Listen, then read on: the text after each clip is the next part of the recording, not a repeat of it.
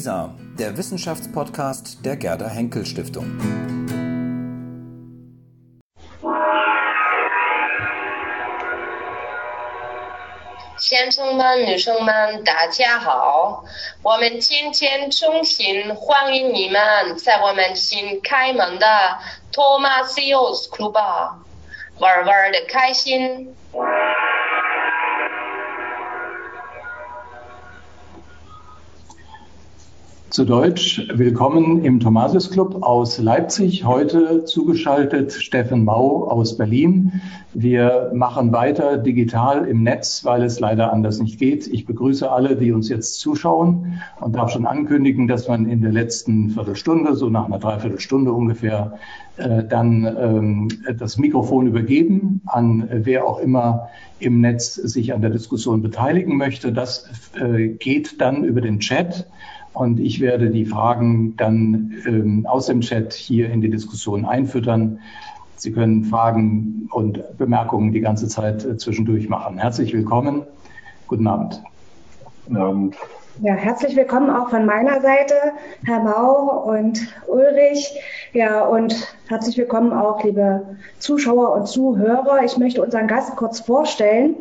Äh, und zwar äh, wuchs äh, Steffen Mau als Sohn eines Abteilungsleiters im Schiffbaubetrieb und einer Ärztin im Rostocker Neubau, in der Rostocker Neubausiedlung Lüttenklein auf.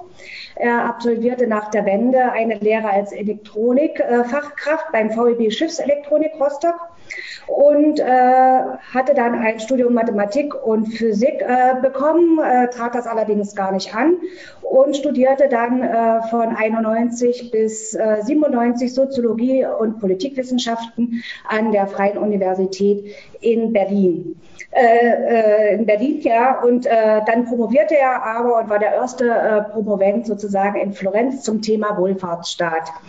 Ähm, wir haben heute sein Buch Lütten klein zum Thema gemacht und dieses Buch stand äh, auch schon auf der Spiegel Bestseller Seite Liste. Ja, äh, die Hauptthese, also dieses Buch zerfällt oder äh, verbindet zwei große Kapitel sozusagen. Einmal die DDR-Geschichte und auf der anderen Seite die Nachwendegeschichte. Es umfasst circa ähm, knapp 300 Seiten mit Anhang und ähm, ja, die Hauptthese ist, dass äh, der einseitige Blick auf ökonomische Kennziffern äh, für Mau nicht ausreicht, äh, um die ostdeutsche Mentalität sozusagen zu verstehen. Vielmehr bedarf es jetzt 30 Jahre nach der Wende immer noch eines Blickes auf die Strukturbrüche, also auf die gesellschaftlichen Frakturen, wie Sie es ja nennen. Denn die äh, bestimmen die mentale und politische Lage der Ostdeutschen. Von welchen Brüchen reden Sie da vor allen Dingen? Wäre meine erste Frage. Ja, das sind äh, mehrere. Also sowohl äh, ökonomische, das ist ja zum Teil äh, bekannt. Also man kommt aus einer Arbeitsgesellschaft in eine äh, Gesellschaft, wo es erstmal sehr viel Deindustrialisierung und Massenarbeitslosigkeit äh, gibt. Innerhalb von drei Jahren 75 Prozent der Industriearbeitsplätze äh, verschwinden, wo Leute, die vor auch eine sehr hohe soziale Sicherheit äh, geschätzt und genossen haben, wo die dann äh, plötzlich in so einen auch äh, Strudel hineingeraten. Aber auch politische äh, Brüche, das hat was mit der DDR zu tun, die ja eine politisch sehr kontrollierte Gesellschaft gewesen ist, auch ohne zivilgesellschaftliche Elemente. Und in der Wiedervereinigung oder in der, in der friedlichen Revolution im Herbst 89 doch erstmal so ein äh, ja, so eine Art von Subjektwerdung äh, hat äh, erfahren dürfen. Also die Ostdeutsche fingen zum ersten Mal an, sich als politische Subjekte zu verstehen. Und mit der Wiedervereinigung, das ist so eine These, die ich da auch äh, durchziehe, ist eigentlich in gewisser Weise doch dieser vormundschaftliche Staat der DDR durch dann doch einen sehr dominanten, also politisch dominanten, aber auch diskursdominanten Westen abgelöst worden, so dass sich bestimmte Mentalitäten auch verstetigt haben. Und vielleicht ein dritter Strukturbruch ist äh, ja kultureller Art. Äh, das hieß natürlich auch, äh, die Wiedervereinigung hieß natürlich auch, dass die Ostdeutschen erstmal ja, Bevölkerungssegment war, dem man bestimmte Modernisierungsdefizite zugeschrieben hat. äh, also stärker auch äh, traditionalistisch, noch in einer alten Arbeiter- und Industriekultur äh, verhaftet, noch nicht so mittelschichtsorientiert, auch nicht so diversifiziert und viele Dinge, die in der DDR eben Geltung hatten, auch kulturelle Praktiken, die haben dann mit der Wiedervereinigung eigentlich ihre Geltung verloren. Also es galt ja damals so etwas wie eine Kontaminationsthese. Alles, was aus der DDR kommt, also nicht nur die Ideologie und die politischen Symbole, ist in gewisser Weise verbrannt und für das vereinigte Deutschland äh, nicht mehr von Nutzen. Hm. Haben Sie denn jetzt äh, für Ihre ähm, äh, Frakturthese ähm, auch äh, sozusagen das medizinische Heilrezept äh, mitgeliefert oder wie sieht das aus? Können Sie äh, Reparaturmöglichkeiten für die ähm, verletzte ostdeutsche Seele mitliefern oder wie ist das Buch gelagert? Wem, da, wem soll es dienen?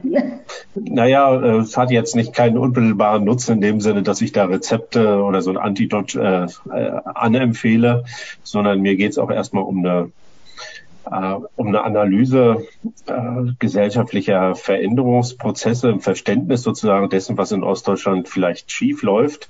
Äh, denn äh, sozusagen das äh, große Fragezeichen, das wir immer mit uns umherschleppen, ist natürlich, warum äh, gibt es einerseits äh, große Erfolge der Wiedervereinigung und vieles ist ja zusammengewachsen und auch sehr erfolgreich durchgeführt äh, worden. Und zugleich auf der anderen Seite im Prinzip äh, ja derselben, desselben Blattes äh, gibt es auch so Frustmomente. Demokratieskepsis, Institutionenvertrauen ist relativ äh, gering, bis hin zu einer rechtspopulistischen Aufwallung, die man in Ostdeutschland beobachten kann. Und da ist der Soziologe natürlich gefragt, warum sich so etwas nicht nach 30 Jahren ausgeschlichen hat und möglicherweise, äh, wie man das damals erwartet, immer schwächer wird mit den nachwachsenden Generationen. Also man hat ja in den 90er Jahren immer angenommen, das seien noch äh, sozusagen die Prägekräfte des Staatssozialismus. Die Leute seien da hineinsozialisiert und hingen natürlich ein bisschen an dem alten System und dann gibt es eben auch Formen der Nostalgie und das müsste ja eigentlich in den jüngeren Generationen sich dann abflachen und das ist eben nicht passiert, ganz im Gegenteil. Wir haben jetzt in, nach 30 Jahren eben noch relativ starke Spannungen und äh, durchaus Konflikte zwischen Ost und West.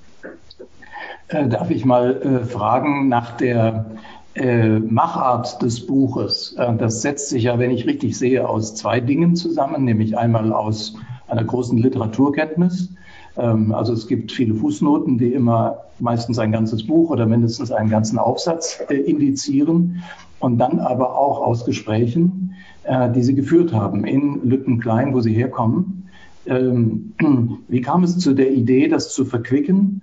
Und wie ähm, waren diese Gespräche? Weil Sie schreiben am Anfang und auch zwischendurch ein bisschen darüber, dass die keineswegs alle so offen und unkompliziert waren. Ja, Lüttenklein ist ja ein Viertel, in dem ich selbst aufgewachsen bin. Das ist sozusagen äh, äh, der Hauptgrund, warum ich mich überhaupt äh, mit diesem Plattenbaugebiet oder Neubaugebiet, wie man damals gesagt hat, beschäftigt äh, hat. Und ich äh, mache da etwas, was jetzt für Wissenschaftler doch recht risikoreich ist. Ich verwickle mich äh, sozusagen in meiner Analyse weil ich eben auch mit dem Gegenstand selber äh, verquickt bin. Ich hätte jetzt natürlich ein Buch über Ostdeutschland schreiben können, in dem ich nicht vorkomme, auch biografisch nicht vorkomme und in, in dem ich äh, mich sozusagen verschatte und einfach so schreibe, wie Soziologen eben über Gesellschaft schreiben.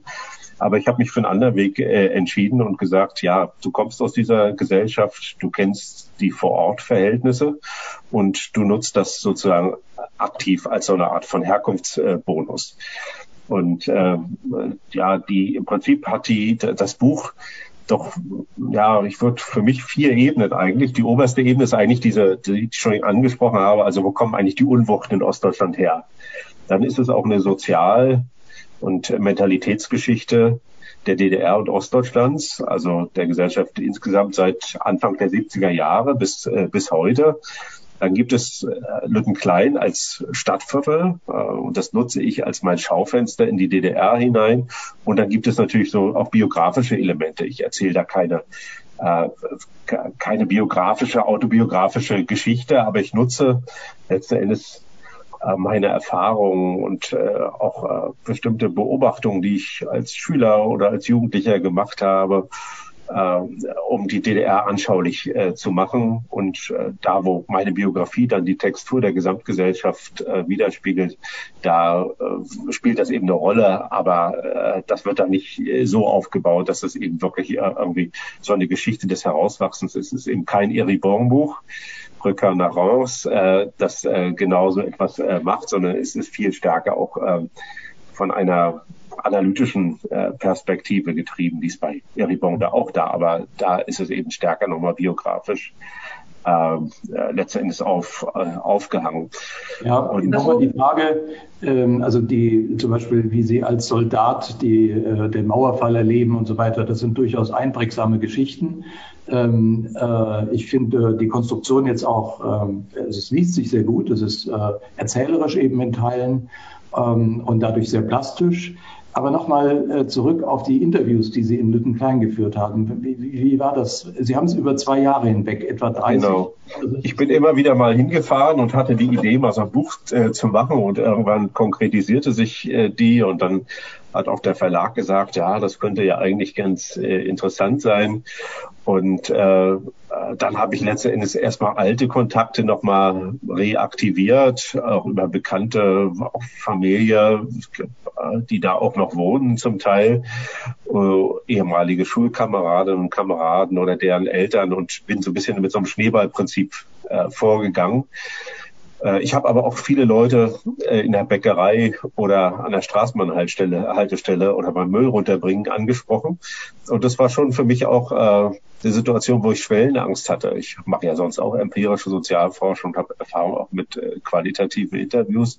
Aber wirklich in den eigenen Herkunftsort zu gehen, das setzt eine andere Schwelle. Da habe ich mehr Hemmung äh, gehabt.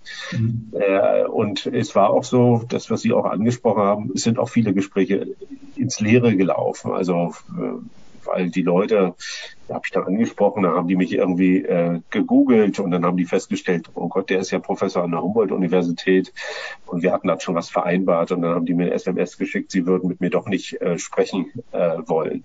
Also das äh, kam auch äh, vor oder Leute haben dann explizit gesagt, sie möchten nicht bei sich zu Hause äh, mich treffen, sondern an einem äh, neutralen Ort. Das habe ich natürlich auch äh, berücksichtigt.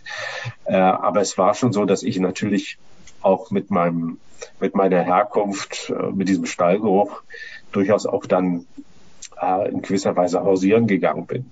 Also ja, ich habe den, gewesen, ja, den Leuten auch zu erkennen gegeben, äh, weil das die Voraussetzung dafür war, dass die Leute sich auch äh, geöffnet haben. Und das ging mir ganz häufig so, äh, dass irgendwie ganz viel abfiel von meinen Gesprächspartnern und von meinen Gesprächspartnern, äh, wenn sie eben gesehen haben, das ist jetzt nicht eine wissenschaftliche Autorität, die aus der Hauptstadt äh, kommt, sondern das ist jemand äh, von hier. Und viele dieser Gespräche, die beziehen sich dann sozusagen auf so eine Hintergrundgemeinsamkeit äh, die auch ganz aktiv von den Leuten genutzt wird. Also es ist wirklich so ein Moment von Vertrauen, was sich dann da einstellt, äh, dass die sagen, ja, sie wissen ja, wovon ich rede und sie haben ja selbst hier gewohnt oder man stellt fest, dass man gemeinsame Bekannte oder Erlebnisse hatte äh, da im, Stadtviertel. Und ähm, deswegen glaube ich, dass das Buch jetzt von jemandem, der von außen da hineingegangen wäre, vielleicht auch hätte geschrieben werden können. Das will ich nicht völlig ausschließen.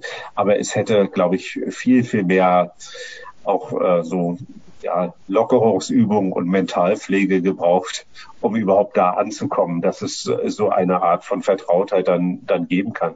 Und das habe ich schon aktiv äh, genutzt äh, als, äh, als, als Forscher, äh, dass ich eigentlich äh, ja, wusste, wovon ich rede und auch äh, selber in dem Ort eben heimisch war, äh, 21 Jahre lang. Nun beschreiben Sie ja ähm, äh, die Plattenbausiedlung äh, Lüttenklein äh, aus Ihrer Kindheit heraus und äh, den vielen Besuchen, die Sie da noch machten und dann bis heute halt. Also was macht äh, sozusagen diese Plattenbausiedlung, die glaube ich in den 70er Jahren entstanden ist und riesengroß eigentlich ist ähm, und wo der Nachbar, äh, die Nachbarplattenbausiedlung Lichtenhagen ist. Ähm, ähm, wieso ähm, wie soll ich das sagen, äh, warum äh, ist dieser Plattenbau so symptomatisch und so typisch? Äh, warum ist genau das auch ein ganz gutes äh, Schaufenster, wie man auf äh, die gesamte Geschichte von jetzt äh, ja, fast 60 Jahren blicken kann? Hm.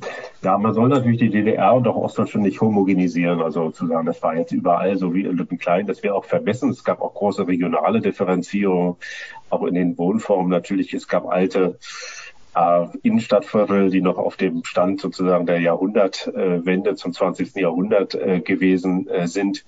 Aber diese ja, Plattenbaugebiete waren äh, mindestens seit Anfang der 70er Jahre Prestigeobjekte der Staats- und Parteiführung. Also äh, Einheit von Wirtschafts- und Sozialpolitik und das Wohnungsbauprogramm.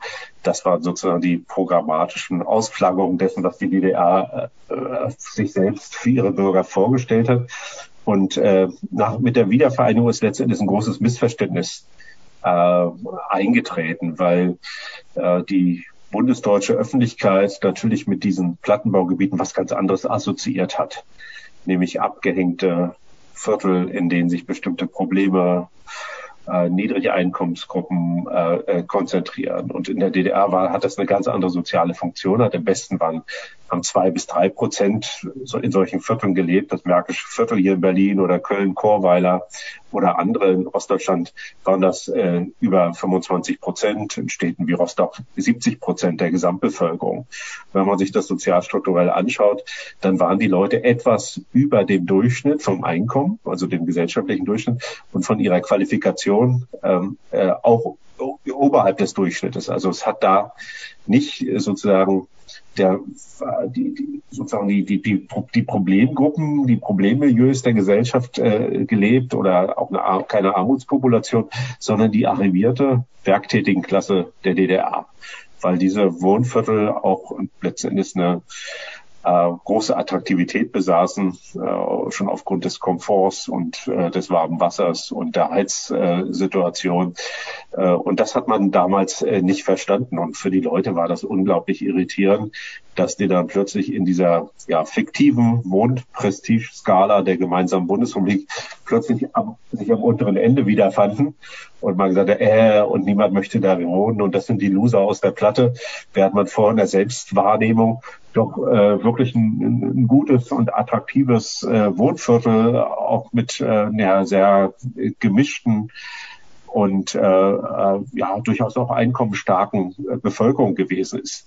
Das war ein großes äh, Missverständnis und das sitzt vielen Leuten, die ja jetzt noch wohnen, also die Älteren vor allen Dingen, das sitzt äh, vielen noch äh, in gewisser Weise im, im Nacken. Das äh, ist auch so, wenn ich da hinkomme, dass die Leute als erstes mal erzählen müssen, wie schön es eigentlich ist und dass das doch ein attraktives Wohn Wohnumfeld ist. Also da gibt es so ein ja, so ein Rechtfertigungsbedarf, der da immer wieder nach vorne gebracht wird. Ähm, da will ich mal einsteigen ähm, und fragen, das interessiert mich tatsächlich sehr, wie weit auf der einen Seite Sie Fakten beschreiben und beobachten, also etwas, was sich auch in der Statistik niederschlägt, was man also zum Beispiel ökonomische Verhältnisse, die man beschreiben kann, und wo es ja äh, damit endet ja auch in diesem großen zweiten Teil über die Transformation.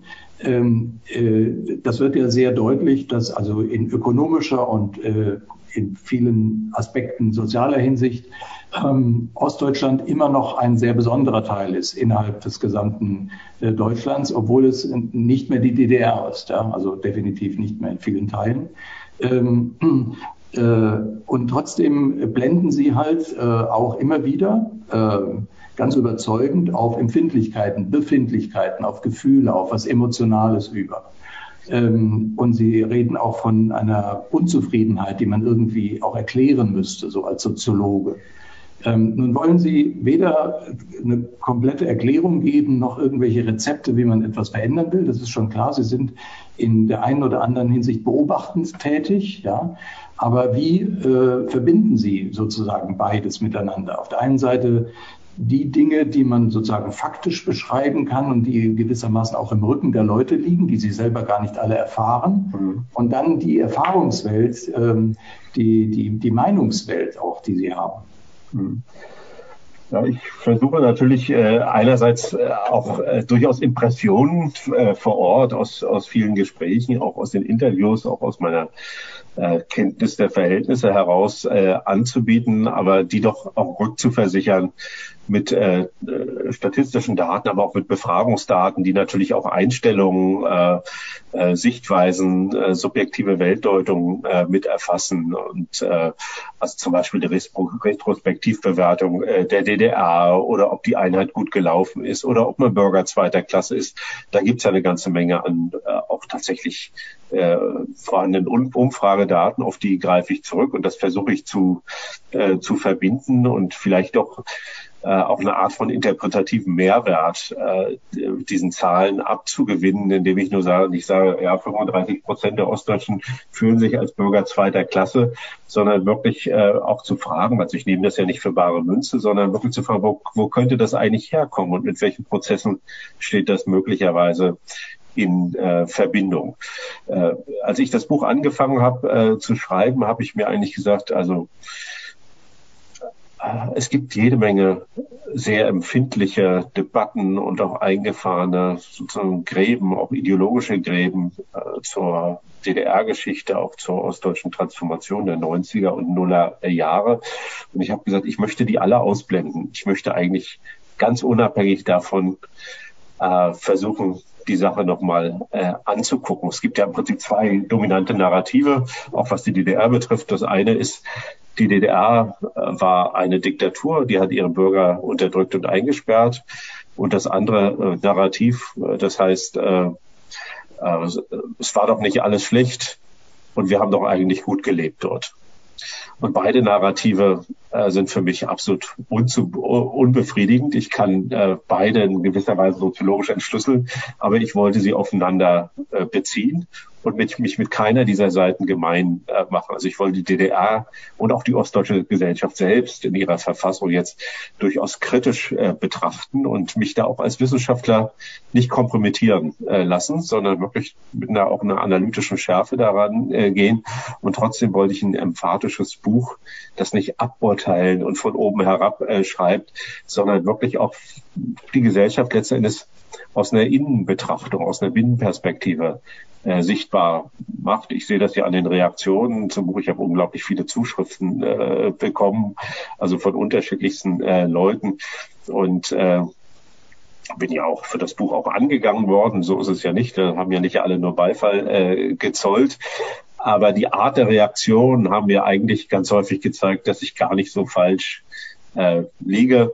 Also viele Leute so aus dem ehemaligen ja, SED und Staatsumfeld und so haben gesagt, ja, die DDR wird ja in viel zu düsteren äh, Farben geschildert. Äh, die FAZ äh, sagt ja, die DDR ist viel zu freundlich äh, äh, dargestellt.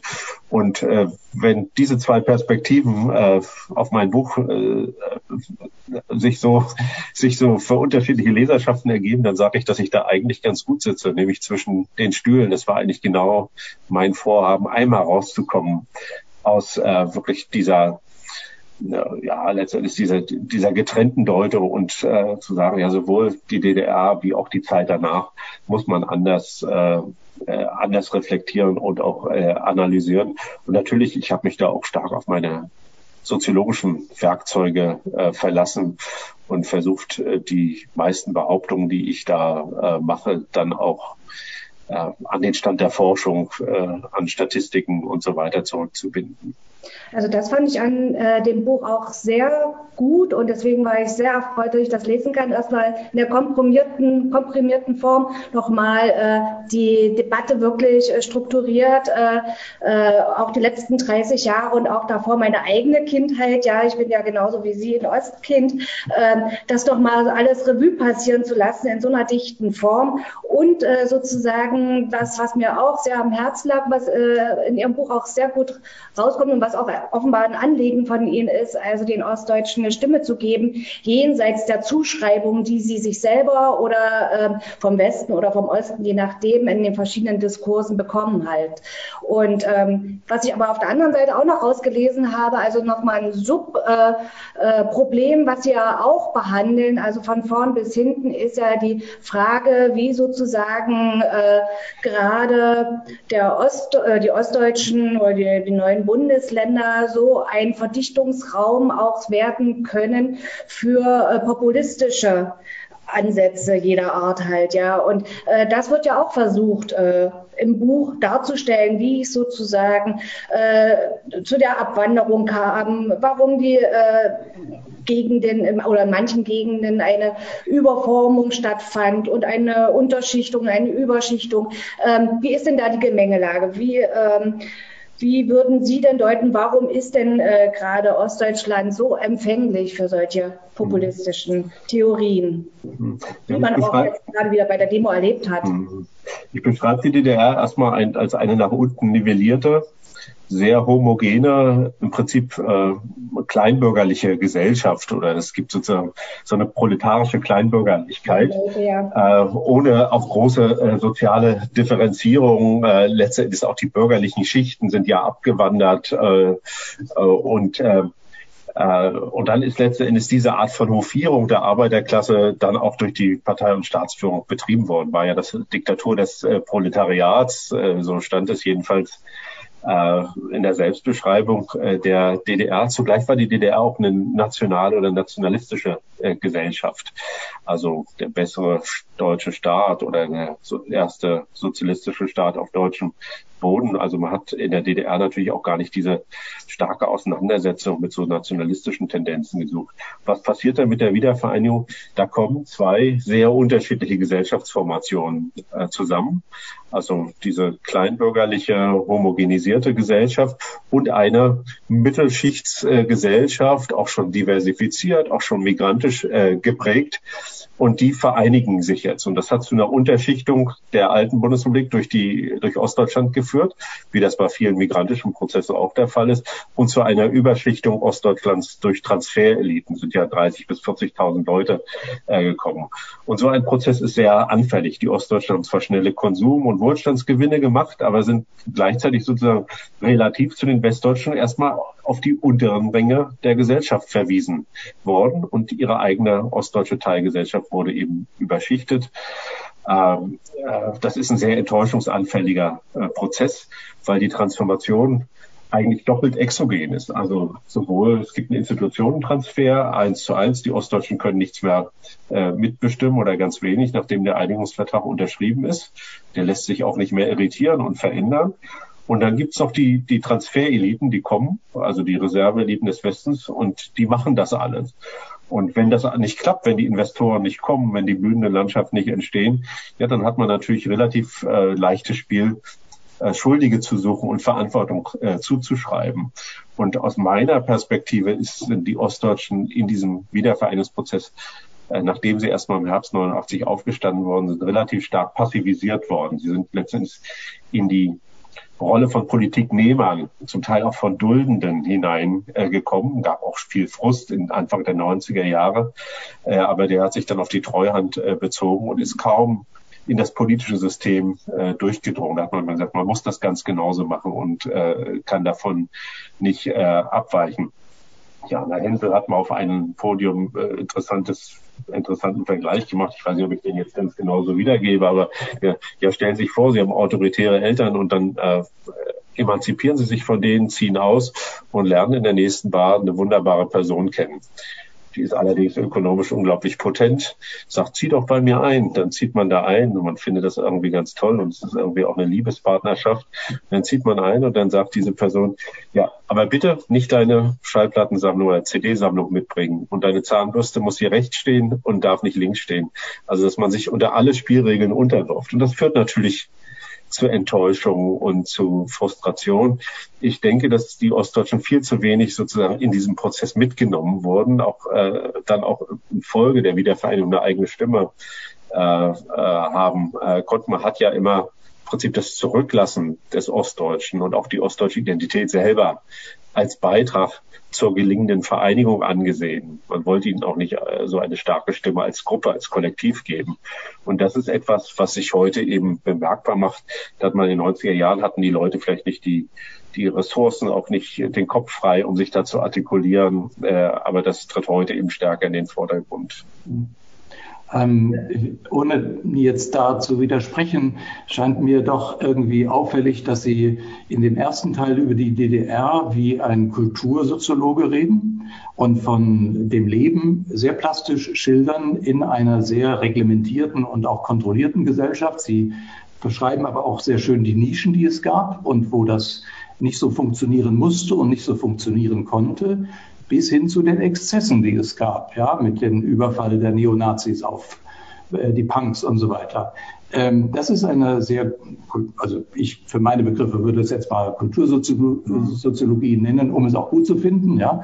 Und dann sagen Sie im zweiten Teil, da sind Sie sehr ökonomisch und staatspolitisch unterwegs, ja, und reden von dem, was Sie gerade gesagt haben, dass die Menschen sozusagen, also dass sie versuchen, das Enttäuschungspotenzial zu erklären. Und ich glaube Ihnen das. Ich könnte da gar nicht widersprechen. Äh, ich komme aus dem Westen. Ich bin seit 92 in Leipzig und ich habe hier, das mag jetzt aber auch in Leipzig liegen, kein Enttäuschungspotenzial in größerem Ausmaße kennengelernt. Ich habe eher kennengelernt, dass die Menschen sehr stark auch in ihr privates Leben investiert haben, was jetzt auf eine ganz neue Weise möglich war. Also man, ähm, es ist vielleicht, kann man das eine Depolitisierung nennen, ja, die mit äh, viel Wohlstand und vielen Optionen zu tun hat. Aber warum oder woher kommt die Erwartung, dass jetzt ein, ein derartig eine Gesellschaft, die einen derartig starken Bruch durchmacht und wo der Bruch in allen Biografien ist, warum dürfen die dann nicht erstmal um sich selber kümmern? Warum müssten die dann gleich in den Staat sich einbringen? Ich drehe jetzt mal diese Erwartung um, die ich durchaus auch hatte, dass das gesamte Deutschland sich hatte eine gesamte Verfassung geben sollen und so weiter. Ja. Also warum ist dann die Kultursoziologie auf einmal der ökonomisch-politischen Betrachtung gewichen? Oder sehe ich das nicht also, Ja, vielleicht äh, sehen Sie das nicht ganz falsch. Also, äh, also natürlich gehe ich stärker natürlich später auf, auf die politischen Prozesse auch der Vereinigung äh, äh ein, weil mich natürlich auch die Transformationspolitik äh, interessiert und äh, äh, ja, warum? Äh, natürlich dürfen die das. Das ist auch legitim. Für mich als Soziologen äh, interessiere, äh, mich interessieren sozusagen die Folgen, die Wirkungen davon. Und da würde ich äh, schon sagen, dass äh, diese Depolitisierung in den 90er Jahren eingesetzt hat. Das hat auch was mit einer äh, sozusagen privaten Orientierung zu tun gehabt. Äh, also man hatte diesen, äh, diese extrem starke Politisierung und Mobilisierung im Herbst äh, 89 und dann natürlich äh, ist alles wieder verriegelt und verregelt worden und äh, die Entscheidungsmöglichkeiten, also was man für eine Verfassung haben will, wie äh, der öffentliche Rundfunk ein, aussehen soll äh, und so weiter, das stand ja dann plötzlich überhaupt nicht mehr zur Disposition. Das ist eigentlich abgebrochen äh, worden. Und in der DDR äh, wurde das politische Leben letztendlich durch die Massenorganisation, durch die äh, äh ja, staatlichen Agenturen äh, und durch die Betriebe äh, gespielt. Also das äh, ja, der vorpolitische Raum.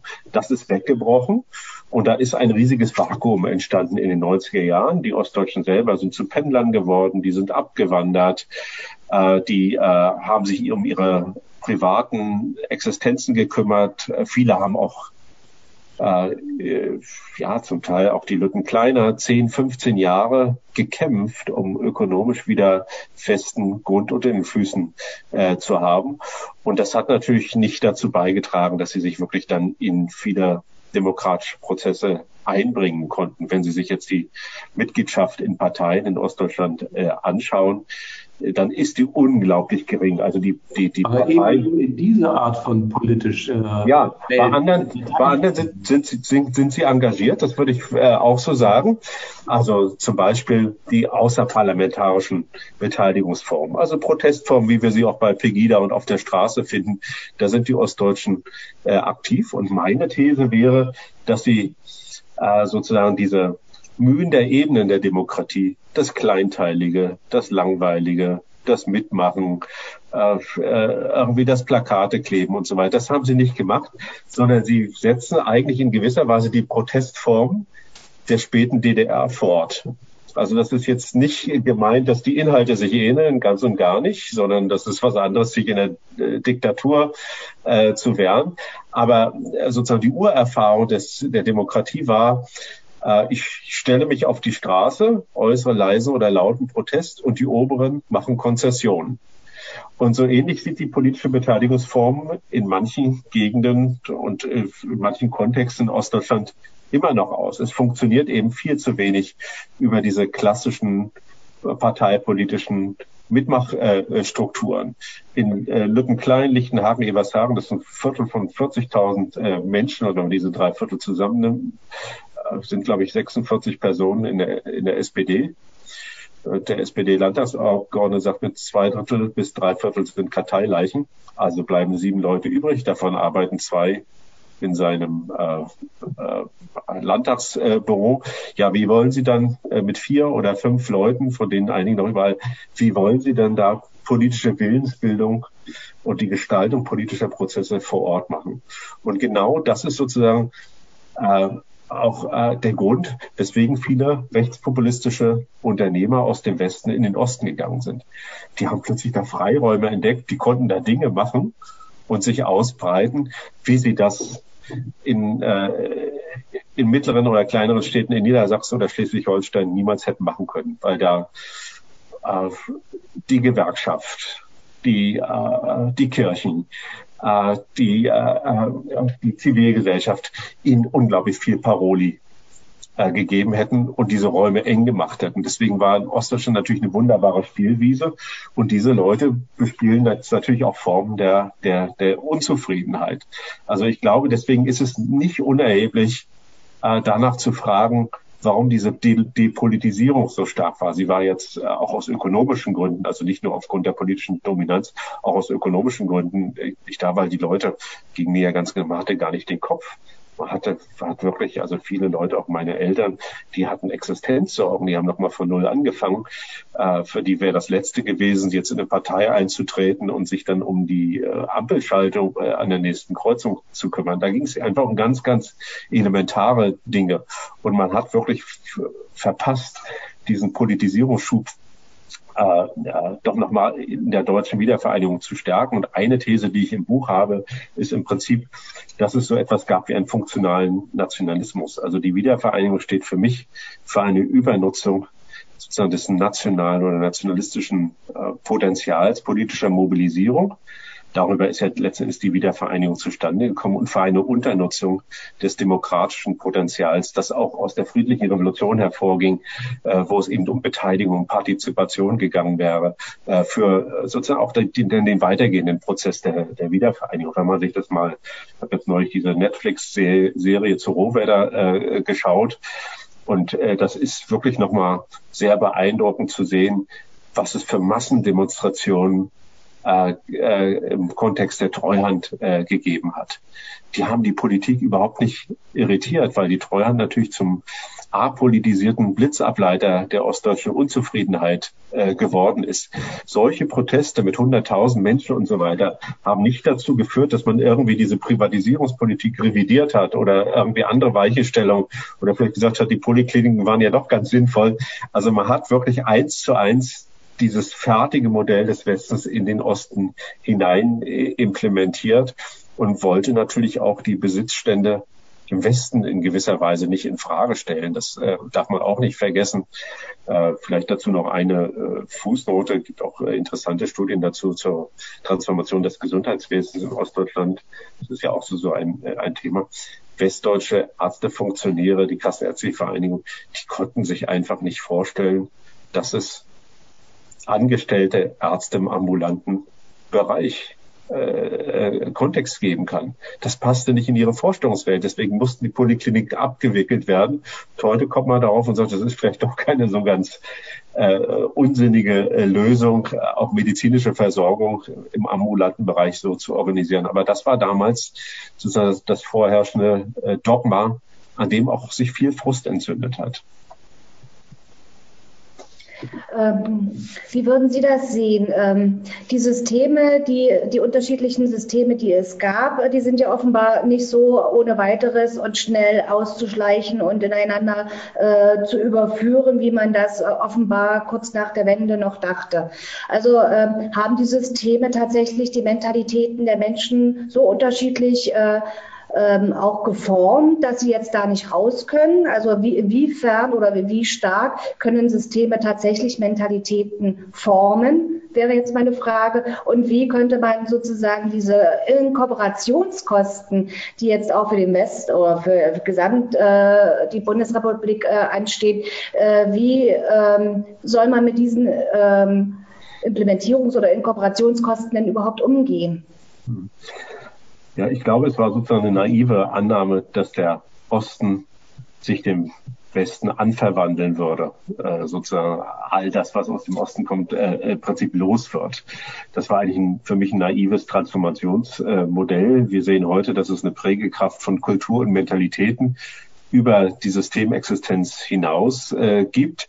Wir sehen auch, dass äh, Ost und West durchaus auch zwei Teilgesellschaften äh, sind, also nach wie vor sozusagen mit einer stärker nach unten gedrückten Sozialstruktur, auch mit einfacheren Mentalitäten, auch mit anderen Berufsstrukturen im Osten und mit doch einer stärker nach oben aufgefächerten, auch verbürgerlichten Sozialstruktur äh, im Westen. Das kann man sich zum Beispiel beim äh, Heirats-, Familiengründungsverhalten und so weiter angucken, dass das bürgerliche Familienmodell im Osten überhaupt nicht greift. Also äh, fast 60 Prozent außereheliche Geburten. Da gibt es eben nicht diesen engen Konnex zwischen schwanger werden und dann sofort äh, heiraten. Da hat sich letztendlich so eine Ostprägung nochmal äh, fortgesetzt. Und das ist interessant zu beobachten.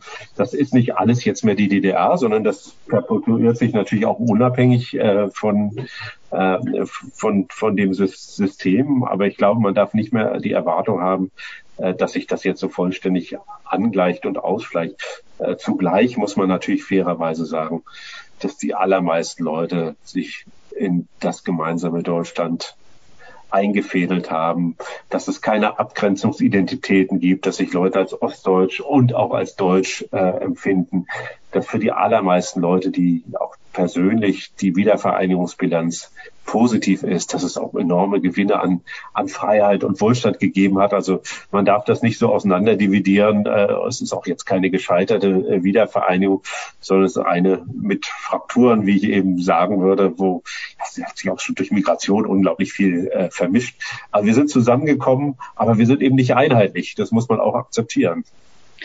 Ne, ich würde zum Teil widersprechen, weil ja doch einige äh, Erwerbsbiografien und Karrieren dann doch auf der Strecke geblieben sind.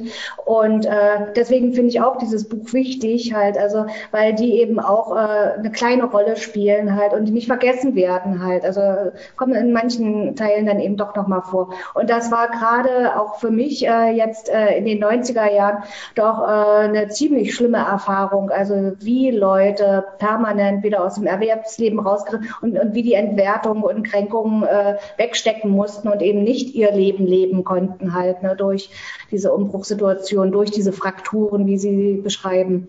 Also das fand ich schon also jetzt nicht ganz so ideal. Äh, ja, wir, sehen, wir sehen das ja in manchen Bereichen. Also ich sage jetzt mal Vermögensungleichheit, da sieht man eigentlich fast keine Annäherung. Und wenn man weiß, dass jetzt Vermögensbildung auf starke Beerbschaften äh, funktionieren oder Immobilienbesitz.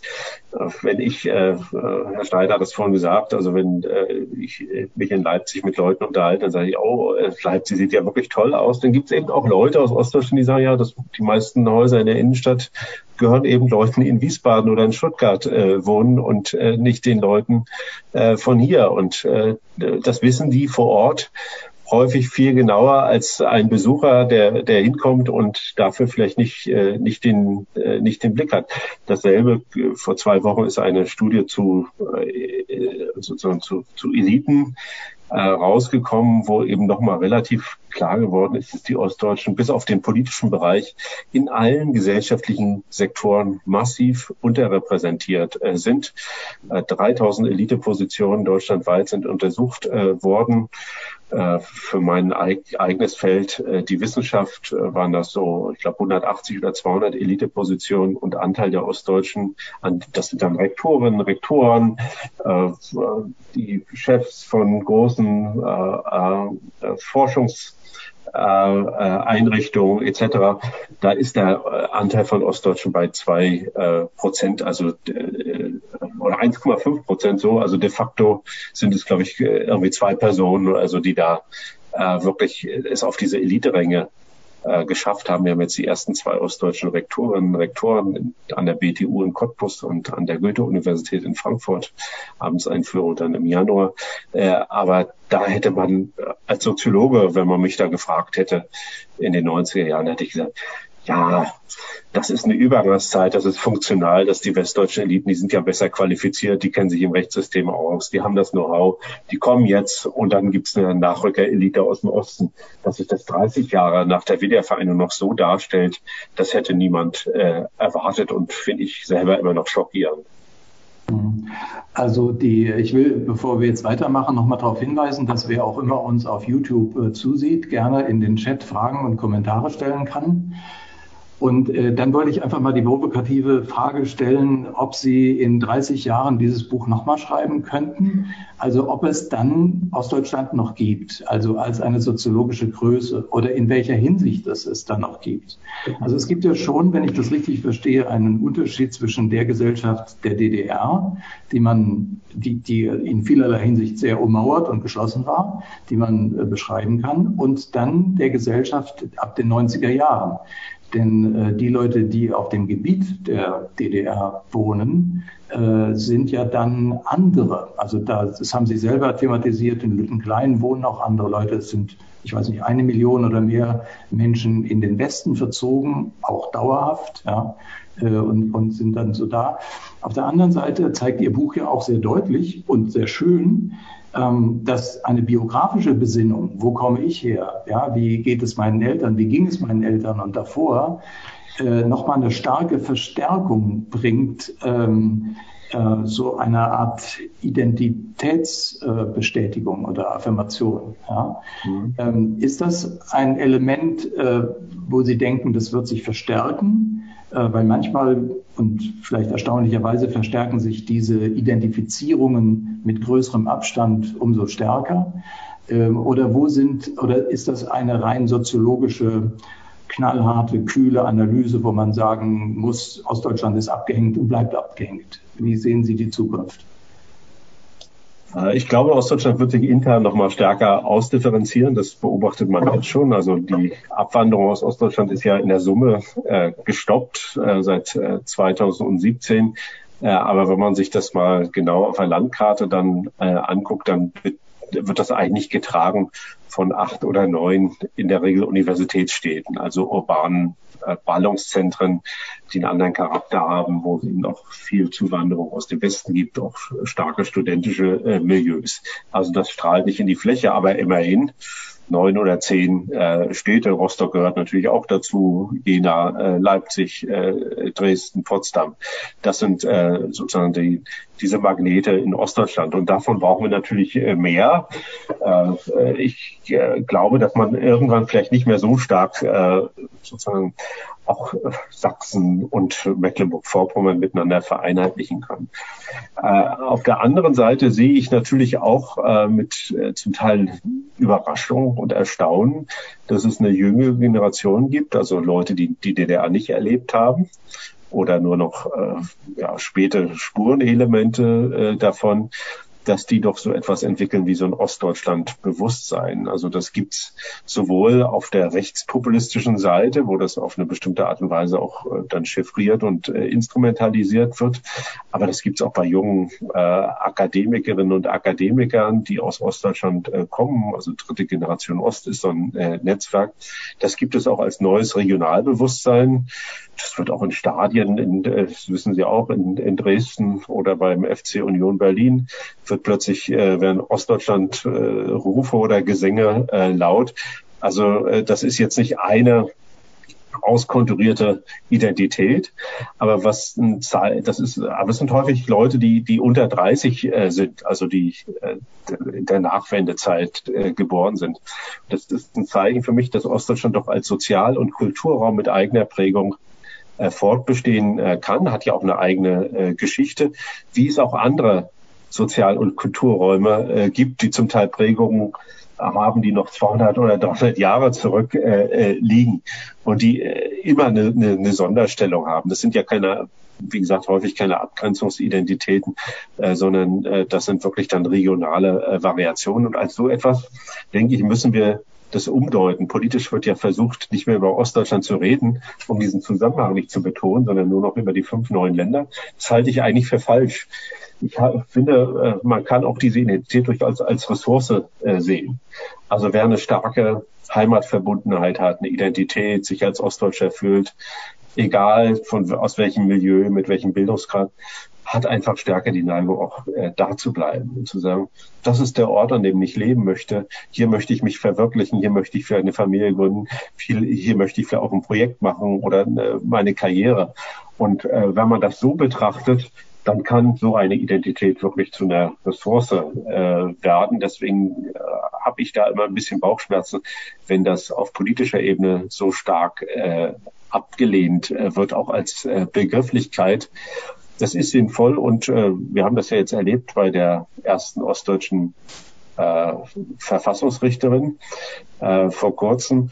Da haben sich dann zum ersten Mal plötzlich die ostdeutschen Ministerpräsidentinnen und Ministerpräsidenten äh, miteinander vereinbart und gesagt, ja, es ist vielleicht mal ganz sinnvoll, nach 30 Jahren mal wenigstens eine Person im Bundesverfassungsgericht äh, zu haben, die ostdeutscher Herkunft ist und haben diese Person äh, durchgesetzt. Ich kann die Qualifikation nicht beurteilen und auch nicht die Konkurrenten, aber äh, zumindest als, als Idee der Interessenvertretung ist das äh, sinnvoll, so wie es auch Südländer gibt oder auch äh, vielleicht eine Verbindung zwischen Schleswig-Holstein, Hamburg und äh, Bremen oder auch Teilen von Niedersachsen, die spezifische regionale Interessen artikulieren können. Aber Ost-West, Nord-Süd, das werden Dinge bleiben, äh, sein, die auch bleiben, meiner Ansicht nach.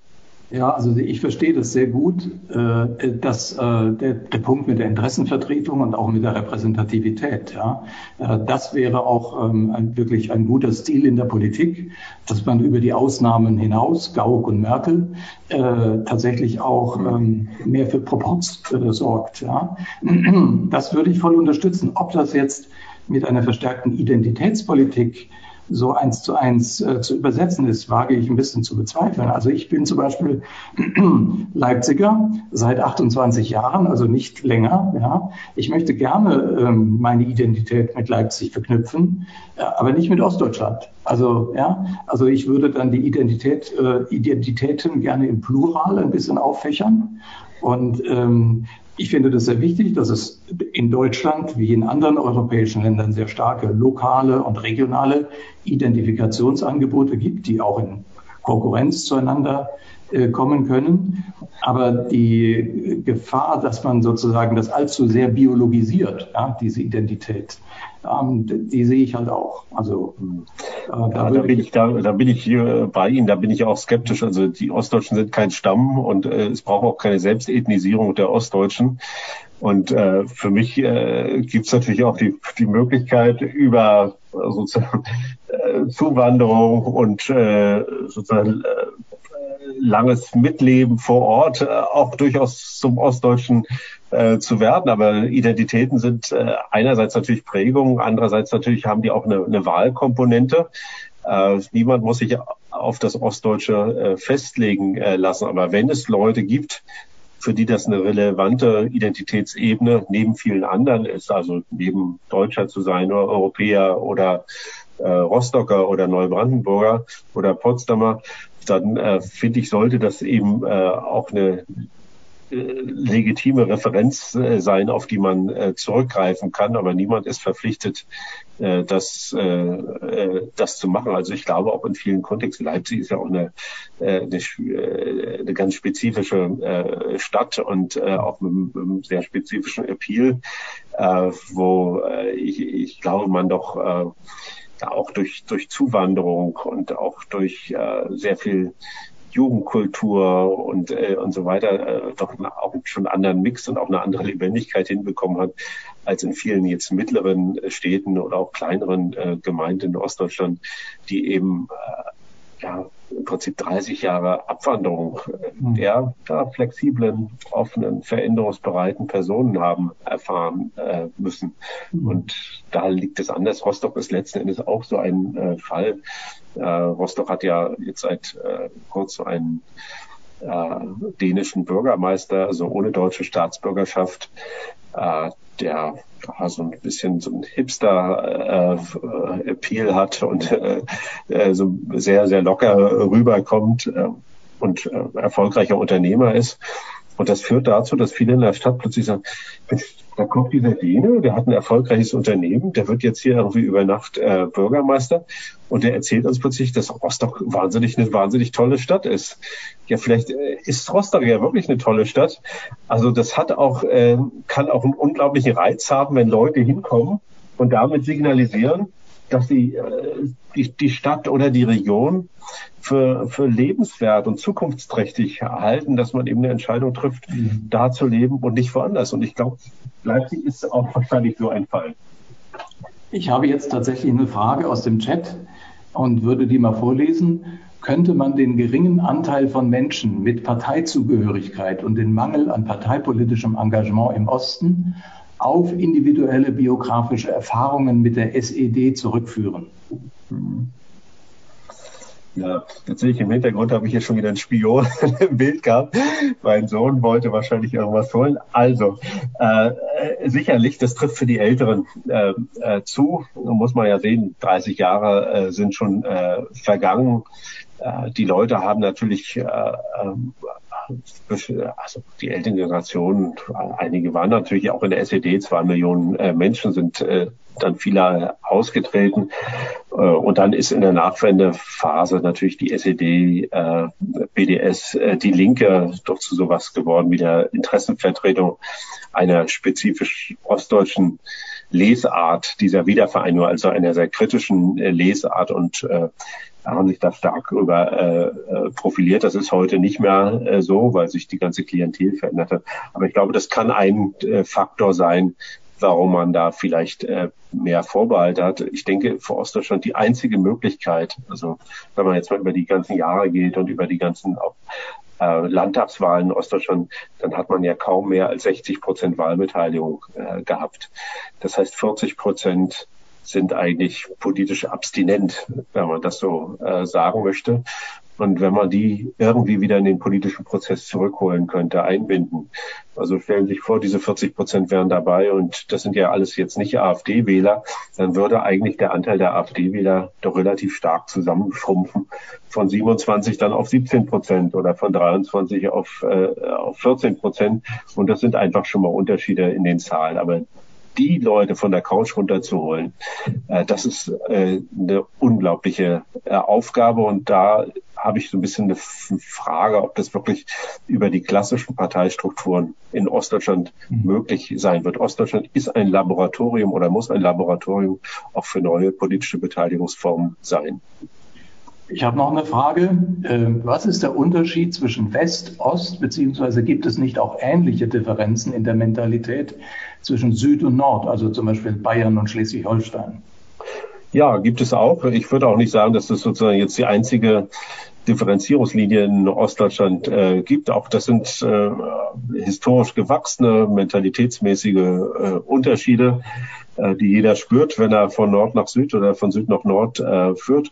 Äh, für Ostdeutschland ist es eben auch noch stark sozusagen sowohl die Prägung äh, durch 40 Jahre Staatssozialismus wie auch die Prägung durch äh, äh, ja diese kritische Transformationsphase, die ja nicht nach fünf Jahren vorbei war, sondern die 15 oder 20 Jahre angehalten hat, wahrscheinlich noch bis heute in gewisser Weise nachwirkt und äh, das zusammengenommen führt natürlich dazu, dass es da ganz andere Erfahrungswelten, auch ganz andere biografische Muster äh, gibt, äh, als wir sie eben im Westen äh, äh, vorfinden. Also wie gesagt, ich würde das jetzt nicht als Spaltungslinie bezeichnen, sondern wirklich als Differenzierung. Haben Sie denn äh, eine Idee oder eine Vermutung, wann dieser Transformationsprozess abgeschlossen sein wird? Ja, ich würde heute nicht mehr von so einer Art von äh, Finalisierung des Ganzen ausgehen, wenn man das so denkt, wie das damals gedacht worden ist, nämlich dass der Osten in einen sozusagen sich im Osten befindlichen Westen transformiert äh, wird. Also dass sich diese Unterschiede und Disparitäten ähm, äh, permanent, also sukzessive verringern und dann irgendwann nicht mehr äh, vollständig da sind. Ich glaube, es werden, das ist ja auch der Begriff der Frakturen, dass ich wirklich sage, das sind Strukturelemente. Es werden bestimmte Unterschiedlichkeiten bleiben. Nicht alle davon sind problematisch.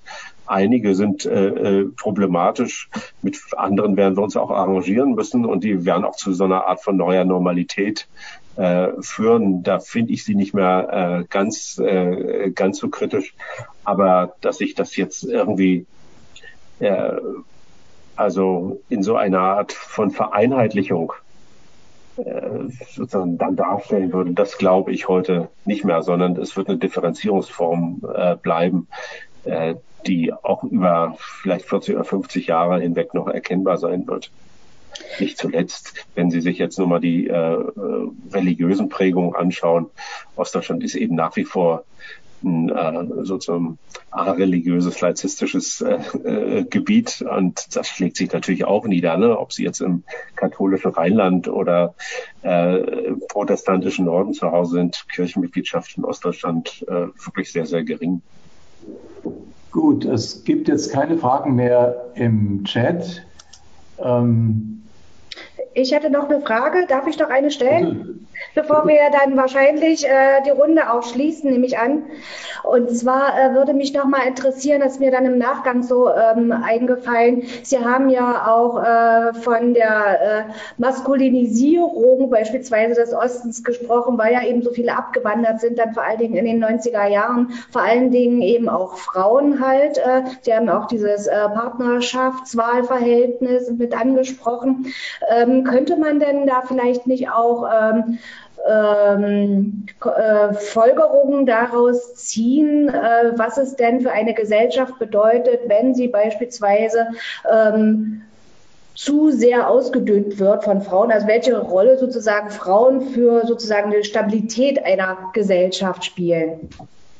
Also ja, äh, es gibt da eine ganze Menge auch Forschung und auch Thesen dazu, was Männerüberschussgesellschaften eigentlich alles noch mit äh, produzieren, also durch den höheren Testosteronspiegel, äh, äh, sozusagen größerer Maskulinitätskult, äh, auch physische äh, Selbstbehauptung, auch Kameradschaftsverhältnisse, äh, also äh, so, so, so Kumpelkulturen. Äh, und äh, typischerweise haben wir es so, dass es natürlich auch in der Jugendphase äh, so Übergangssituationen gibt, wo Leute auch zu stärkeren äh, ja, solchen, ja, wie soll ich das, zu so, so einer Poserkultur durchaus neigen.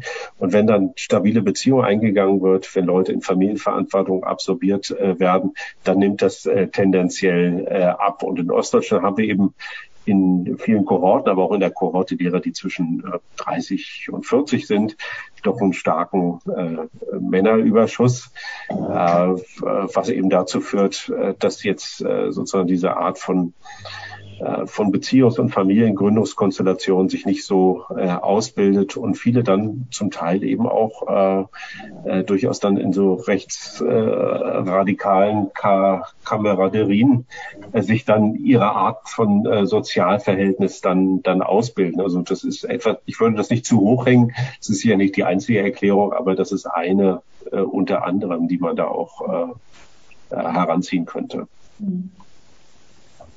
Gut, Dankeschön. Ja, also ich würde mich jetzt äh, herzlich bei Ihnen bedanken für das äh, schöne Gespräch, auch beim Ulrich, und würde gleich noch äh, auf die nächste Veranstaltung äh, wieder diesen Kreis aufmerksam machen. Und zwar haben wir am 2. Dezember Michaela Ott äh, zu Gast, äh, wieder in dieser Form. Und zwar werden wir dann über französische Theorien in postkolonialer Kritik reden. Ja, Ulrich, hast du noch was dazu zu sagen? Nein, vielen Dank und äh, normalerweise käme jetzt der Applaus. Also vielen Dank für das Gespräch. Ja, vielen Dank an Sie.